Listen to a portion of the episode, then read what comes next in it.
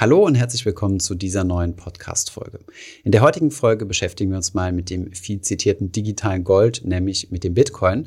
Und wir haben uns die Frage gestellt, wie man denn vom Bitcoin profitieren kann. Denn es gibt ganz viele Möglichkeiten, am Bitcoin-Kurs zu partizipieren, ohne direkt Bitcoin zu kaufen. Mit diesen Möglichkeiten haben wir uns in dieser Folge beschäftigt. Viel Spaß dabei!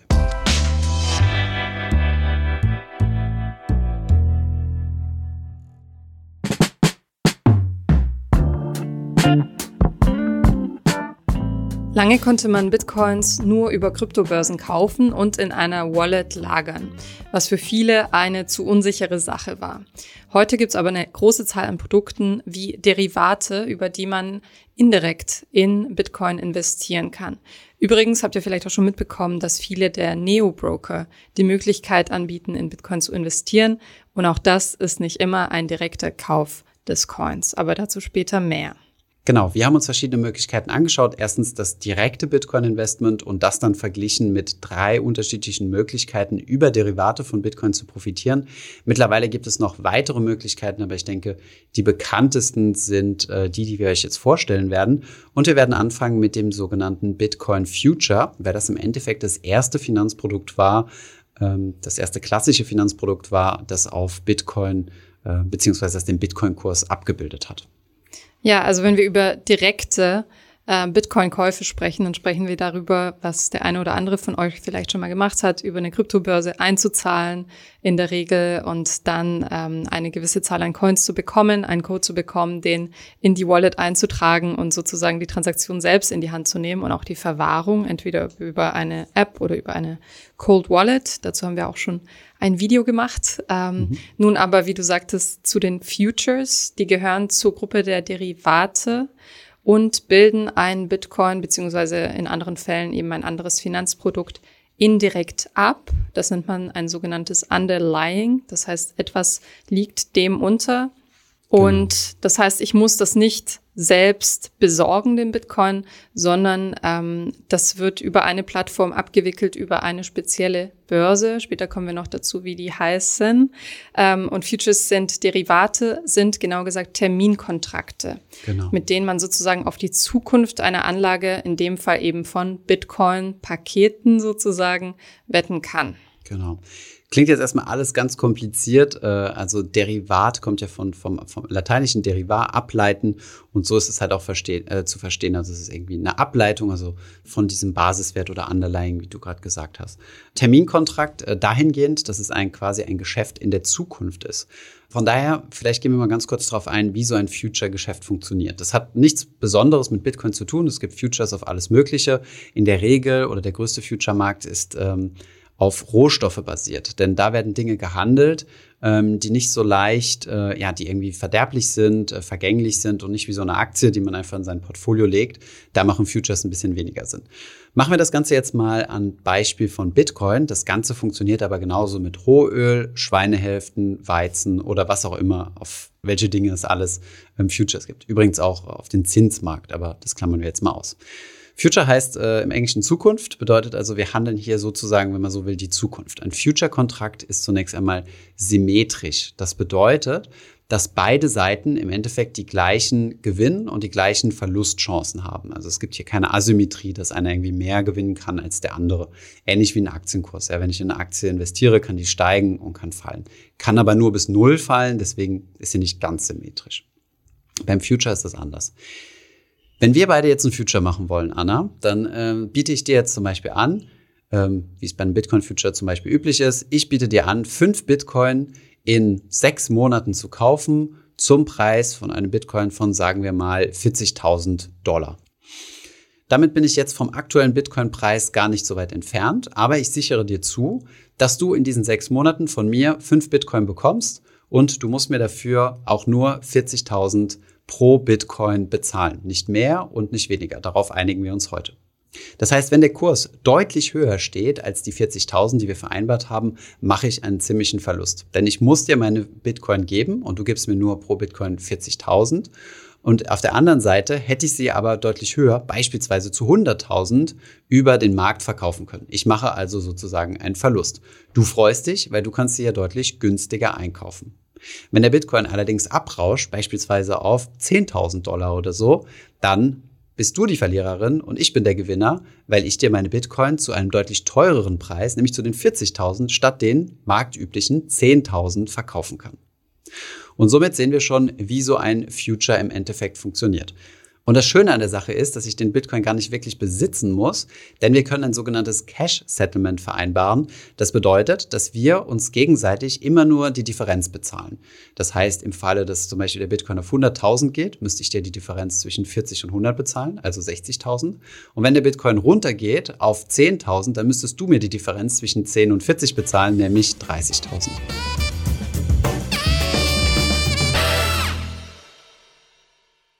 Als ich das erste Mal von äh, Bitcoin Futures gehört habe oder Futures allgemein, habe ich mir zwei Fragen gestellt. Mhm. Eine war, warum macht man das überhaupt? Gute Frage. Außer um zu spekulieren. Und was ich da herausgefunden habe, ist, dass das, äh, wie du sagst, äh, traditionell vor allem im Rohstoffhandel eingesetzt wird. Und zwar, um das Risiko zu vermindern, ähm, wenn ich zum Beispiel Lebensmittel produziere und eine Zutat brauche, um abzuklären, dass ich mir die dann auch in Zukunft noch leisten kann und meine Produktion einhalten kann.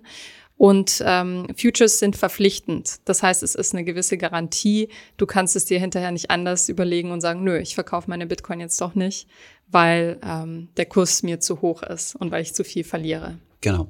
Also es gibt verschiedene Mechanismen, die dich davon abhalten, äh, zurückzutreten oder quasi äh, Flucht zu betreiben. Ja. Ähm, aber kommen wir nochmal zur ersten Frage. Warum mache ich den ganzen Spaß? Da gibt es gewisse Begründe beim Bitcoin, aber kommen wir erstmal auf die Rohstoffe. Ähm, ich glaube, am offensichtlichsten wird es, wenn man sich die ähm, den Ölmarkt anschaut. Also im, gerade in der Ölproduktion, ähm, also verschiedenste Arten von Öl, ja, auch Gas, ja, Rohöl zunächst einmal, hat einen gigantischen Future-Markt und die Preise werden in der Regel immer nur an Futures gemessen. Und das liegt einfach daran, dass zunächst einmal die Ölproduzenten natürlich ihren Umsatz absichern wollten. Gerade jetzt, in der jetzigen Zeit haben wir wieder gemerkt, der Ölpreis schwankt ganz schön. Das wirkt sich auch enorm auf unsere ähm, Energiepreise aus, ja, so Stromkosten. Und ähm, das trifft natürlich auch die Hersteller. Ja, wenn zum Beispiel wie im Corona-Crash der Ölpreis auf einmal völlig abrauscht, haut das natürlich voll durch auf die Umsätze der Ölhersteller. Das heißt, die haben ein Interesse daran, auch in Zukunft den Ölpreis ähm, zu einer gewissen Weise vorhersehbar zu machen. Das geht natürlich über so ein Future. Auf der anderen Seite gibt es aber auch Unternehmen, die Öl ähm, verbrauchen, wie zum Beispiel bei Fluggesellschaften, denn die wollen ja auch in den nächsten Monaten noch fliegen und wollen sich ihre Kosten absichern und wollen ähm, nicht, dass auf einmal der, der Ölpreis durch die Decke geht und auf einmal alle Flugzeuge oder Flugzeugtickets, die sie verkauft haben, auf einmal von heute auf morgen unrentabel werden, weil der Ölpreis, also der Kerosinpreis so durch die Decke gegangen ist, sodass sie eigentlich den Flug absagen müssten. Das bedeutet, die sichern sich ebenfalls durch ein Future ab. Also das ist zumindest mal die Logik hinter diesen Verträgen. Klar hast du recht, es findet extrem viel Spekulation in diesen Märkten statt. Das kann man für gut beheißen oder auch nicht. Manche sagen, es ist, sorgt für Liquidität, andere sagen, es ist, ist schädlich. Gerade im Bereich Agrarrohstoffe ist es, äh, wird da viel die Frage gestellt, ob hier nicht mit Nahrungsmitteln äh, spekuliert wird. Aber im Rohölgeschäft ist es zumindest mal ziemlich wichtig. Und da findet dann kein Cash-Settlement statt oder kann auch ein Cash-Settlement stattfinden. Es kommt immer auf die Futures-Konditionen an. Vielleicht jetzt noch mal ganz kurz zum Bitcoin. Sorry für den langen Monolog. ganz kurz zum Bitcoin. Ähm, warum mache ich sowas? Naja, ganz einfach, weil Futures extrem regulierte Finanzprodukte sind. Das bedeutet, es wird von einer Börse aufgesetzt und ähm, es ist ein offizielles Wertpapier, was von der SEC, der amerikanischen äh, Finanzmarktaufsicht und auch anderen internationalen Finanzmarktaufsichten ganz klar reguliert ist, ganz klar verstanden wird. Und ähm, da gibt's gibt's keine rechtlichen Grauzonen. Das ist komplett anders bei Kryptowährungen. Wir als Privatanleger können dort rein investieren, aber bei institutionellen, also sprich großen Investmentfonds, Pensionskassen, Versicherungen und Co., Banken, die können da nicht einfach so rein investieren. Das ist wie wenn, äh, ja, es ist einfach kein, keine regulierte Anlageklasse. Und deswegen, wenn diese Institutionen vom Bitcoin-Kurs profitieren wollen, dann investieren sie in äh, Bitcoin Futures. Allerdings ist es auch nicht komplett sicher, vor allem wenn man, wenn man hebelt. Ähm, davon abgesehen, dass das nie sicher ist, aber man hat ja keine Einlagensicherung bei Futures. Genau, also Futures werden anders besichert. Das ist dann über sogenannte Margin. Also wenn wir beispielsweise, wenn die Position, also unsere, unser fiktives Bitcoin-Beispiel auf einmal anfängt, gegen mich zu laufen, also der Kurs steigt auf, äh, keine Ahnung, von 40.000, was wir agreed haben, auf, sagen wir 45.000, dann habe ich ja auf einmal ein Interesse, aus unserem Vertrag auszuscheiden oder in irgendeiner Weise mich zu verdünnisieren. Und um das zu verhindern, werden Future-Kontrakte halt regelmäßig gesettelt. Also ich muss dir dann halt immer die Differenz bezahlen. Wenn es dann wieder gegen dich läuft, musst du mir wieder die Differenz ausbezahlen. So wird es dann halt gesichert. Ja, also es gibt dann keine physische Hinterlegung. Genau, zwei Punkte sind beim Future noch wichtig. Erstens, es sind hochstandardisierte Programme, die börsengehandelt sind. Es sind also keine OTC-Produkte, äh, over the counter. Das heißt, wir schließen jetzt nicht einen privaten Vertrag, so wie es zum Beispiel bei Swaps üblich ist, bei Forwards üblich ist und bei, in manchen Fällen auch bei Optionen üblich ist. Das heißt, hochstandardisiert, genauso wie eine Aktie. Du weißt, was du kriegst. Und du musst keine Sicherheitsleistung hinterlegen. Das heißt, du musst nicht einmalig Geld auf den Tisch legen, wie wenn du zum Beispiel eine Aktie kaufst, sondern du zahlst immer nur die Differenz. Das heißt, wenn der Kurs Ewigkeiten auf 40 bleibt, in unserem Beispiel, dann muss ich dir nichts zahlen und du musst mir nichts zahlen. Das bedeutet, dieses Absicherungsgeschäft ist quasi kostenlos. Ich bezahle da nicht für. Ja. Ich bezahle da erst für, wenn es quasi gegen mich läuft. Jetzt fragt sich bestimmt der ein oder andere, wie kann ich da mitmischen? Kann ich da überhaupt mitmischen als äh, Kleinanlegerin in Deutschland? kommt auf dein Portemonnaie an, kommt auf deine Bildung an, aber üblicherweise nein.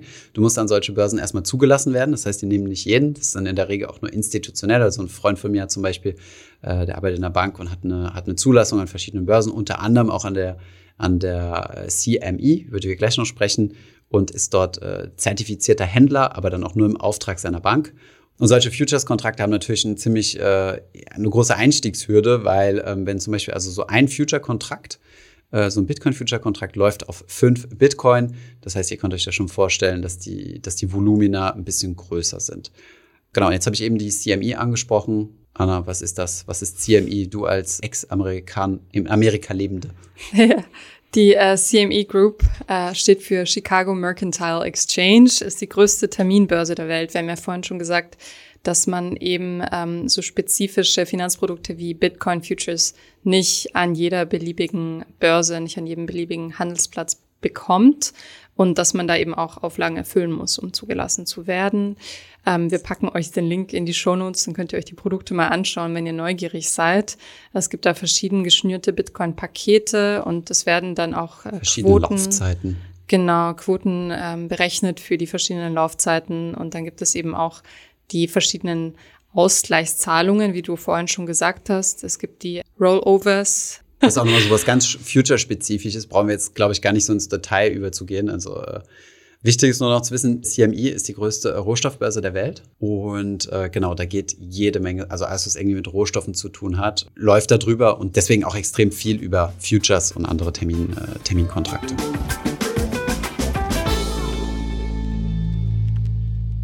So, jetzt haben wir ziemlich viel Zeit auf Futures verbracht und das hat auch einen Grund, denn Futures sind im Endeffekt so, ähm, ja, wie soll ich sagen, in der gesamten Derivate-Welt, die wir gleich so ein bisschen entdecken werden, ist quasi so ein bisschen das, äh, das Brot und Butter oder das A und O. Also es ist so das Standardprodukt, was von verschiedensten Finanzintermediären eingesetzt wird, um auf die eine oder andere Weise Bitcoin-Kurse abzubilden.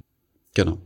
Futures sind deshalb eine interessante Option, in Bitcoin zu investieren, weil man eben nicht direkt Bitcoins kaufen und verwahren muss. Wie gesagt, äh, vor allem Institutionen haben teilweise Auflagen, die das sogar gar nicht erlauben. Futures sind, wie wir gesagt haben, ähm, standardisiert und sehr transparent. Die Bedingungen müssen eingehalten werden und es werden eben Sicherheitszahlungen eingefordert. Und damit fällt auch das Sicherheitsrisiko von Wallets, äh, wovon wir alle schon mal gehört haben. Also es gab Hacking-Attacken auf Wallet-Anbieter und so weiter aus. Aber es kommen gegebenenfalls je nach Anlagestil Risiken hinzu, wie äh, Hebel und eben die Sicherheitszahlung bei Futures. Und ähm, ja, Futures dienen traditionell institutionellen Anlegern zur Absicherung gegen Marktschwankungen, vor allem bei Rohstoffen. Genau. Ähm, vielleicht noch ein, ein wichtiger Punkt. Äh, Futures, haben wir eben gesagt, sind symmetrisch. Das bedeutet, je nachdem, welche Position man einnimmt, entweder Annas Position, die Bitcoin gerne kaufen möchte, oder meine Position, kann ich sowohl von fallenden als auch von steigenden Kursen profitieren, je nachdem, auf welche Seite der Gleichung ich mich stelle. Angenommen, der Bitcoin-Kurs steigt, also von meinen 40.000 geht er höher, also meinetwegen auf 50, dann bin ich der Verlierer und Anna ist die Gewinnerin. Das bedeutet aber im Gegenzug, wenn der Bitcoin-Kurs fällt, also unter die 40, bin ich der Gewinner, profitiere also von fallenden Kursen. Und das ist halt so das Schöne an, an Futures. Schöne aus Finanzbrille. Andere Leute werden denken, was soll diese Zockerei? Ja, ich bleibe jetzt mit dem Finanzjargon. Und äh, das, deswegen das Schöne, weil man damit halt sehr viele Finanzprodukte nachher bauen kann. Und jetzt noch kurz die Nachteile nochmal betont von Futures. Äh, die werden viel für Spekulationen eingesetzt und auch gehebelt. Man kann sie auch shorten und hier drohen natürlich Verluste bis zum Totalverlust. Mhm. Und Futures sind zu guter Letzt sehr komplexe Finanzprodukte, die für Einsteiger nicht geeignet sind. Oft gibt's aber hier sowieso die finanzielle Hürde, die euch das äh, schwierig möglich macht. Ja, und die Zulassung an der Börse.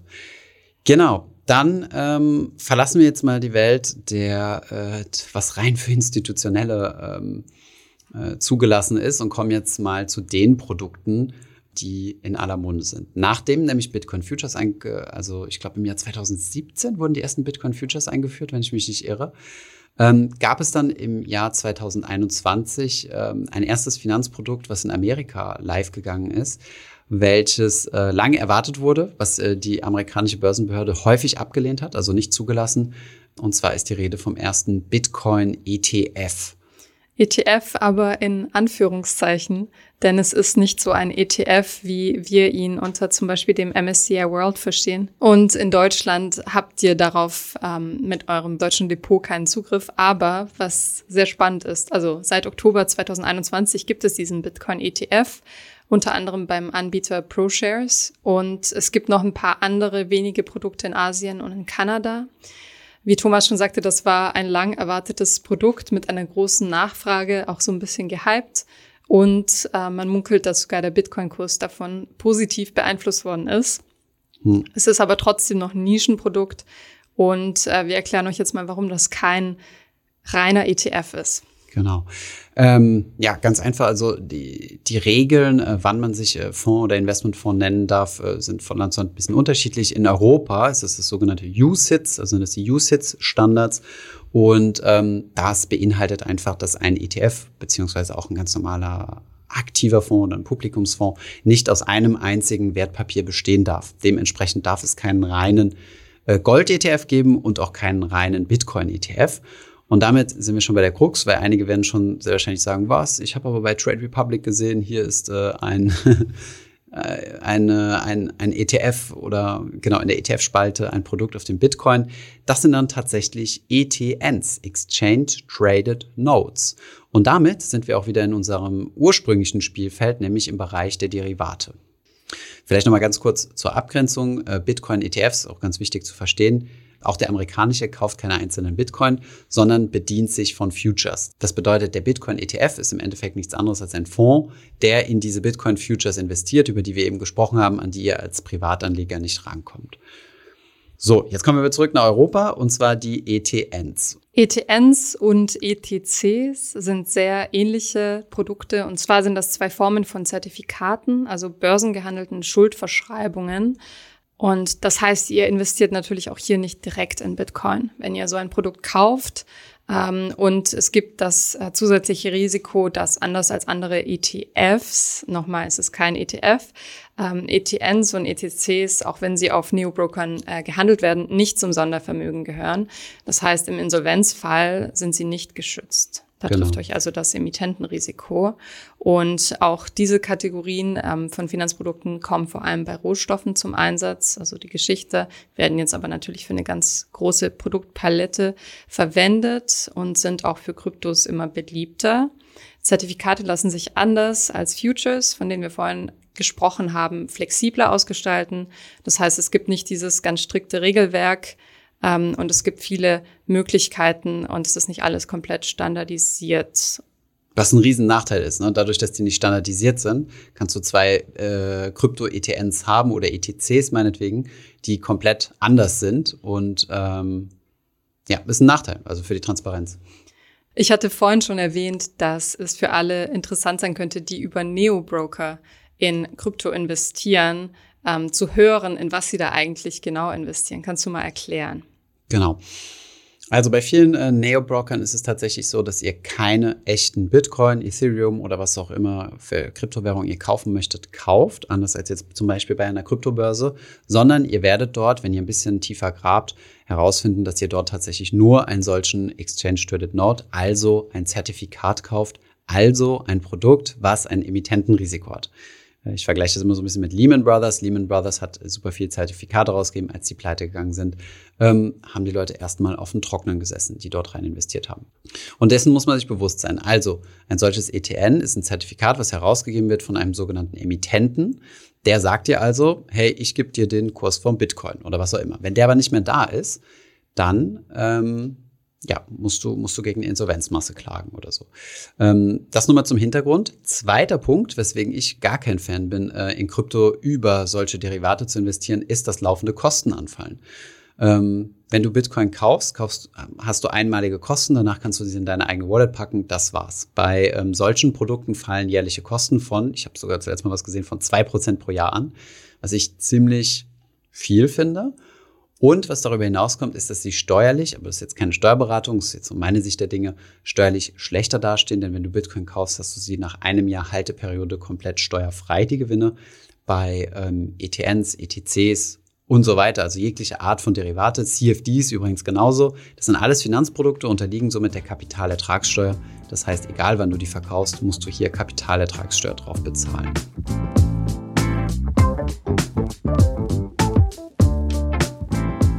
Kommen wir zum Fazit. Ich höre schon eine Tendenz bei dir raus. Würdest du dazu raten, Bitcoin direkt selbst zu kaufen oder eher in Zertifikate oder Futures zu investieren?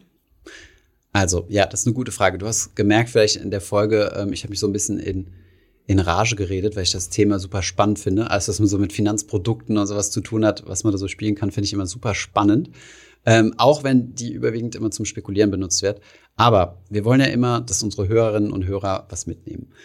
Zunächst einmal finde ich es wichtig, bau dir dein eigenes Aktien-ETF-Portfolio. Lass dich nicht vom Krypto-Hype mitreißen, egal ob dein Neo-Broker jetzt ganz fett in Schriftgröße 75 schreibt, dass er jetzt auch Kryptowährung hat. Lass dich davon nicht ablenken.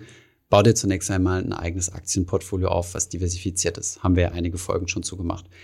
Dann, wenn du dich dazu entscheidest, in eine Kryptowährung zu investieren oder mehrere, ich habe das zum Beispiel auch getan, ich investiere einen kleinen Teil meines Vermögens, Anna auch übrigens, in, äh, in Bitcoin, ähm, dann würde ich tatsächlich eher dazu tendieren, neben dem Ort, wo ich meine ETFs handle, nämlich bei einem Neo-Broker, mir noch zusätzlich einen Account bei einem Krypto-Broker zu eröffnen und dort echte Kryptowährungen zu kaufen. Die Vorteile habe ich schon genannt, ja, steuerlich sehr wahrscheinlich besser. Du hast eine eigene Verwahrung, du weißt, was du kaufst, du kaufst nicht irgendein Derivate, die du zunächst einmal verstehen musst. Du hast keine laufenden Kosten. Genau, das ist so, so ein bisschen meine Einschätzung an der Sache und ich hoffe, dass wir mit dem Fachwissen oder dem Hintergrundwissen nicht zu tief eingestiegen sind. Noch ein letzter Tipp an euch, wenn ihr euch dafür entscheidet, wie Thomas und auch ich, direkt in Bitcoin zu investieren oder in andere Kryptos, dann schaut euch unser Video an zur sicheren Verwahrung von Coins, denn äh, da habe auch ich persönlich zum Beispiel noch was dazugelernt und ich kann verstehen, dass manche Menschen sich so ein bisschen davor drücken, das Thema Bitcoin anzugehen, weil es halt immer noch so ein kleines Risiko gibt. Aber man sollte auch jetzt keine Angst haben, irgendwas zu verpassen. Also wenn du Angst hast, in Kryptowährung zu investieren, dann ist es höchstwahrscheinlich nicht die richtige Anlageklasse für dich. Investier nur an Dinge, die du verstehst und Kryptowährung zu verstehen ist echt nicht easy. Ich habe sehr viel Zeit da rein investiert und mich reingelesen und äh, hätte auch vorher nicht mein wohlverdientes Geld dort rein investiert. Auch wenn mir jemand verspricht, dass ich ultra schnell, ultra reich werde. Lasst euch davon nicht beeinflussen. Ja, ein schöner Tipp zum Ende. Danke fürs Zuhören und bis zur nächsten Folge. Bis zum nächsten Mal.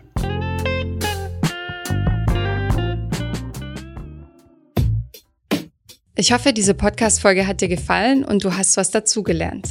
Wenn ja, dann erzähl doch gerne auch deinen Freunden und Bekannten vom Finanzfluss Podcast, die sich für das Thema finanzielle Bildung interessieren oder interessieren sollten. Wenn du uns auf iTunes zuhörst, dann lass uns gerne eine positive Bewertung da. Das sorgt dafür, dass wir noch besser auffindbar werden. Alle wichtigen Links und Verweise findest du wie immer in den Shownotes zu diesem Podcast. Auf unserer Homepage findest du außerdem eine ausführliche Beschreibung zu jeder Folge. Du findest sie unter finanzfluss.de slash podcast. Vielen Dank fürs Zuhören und bis zum nächsten Mal.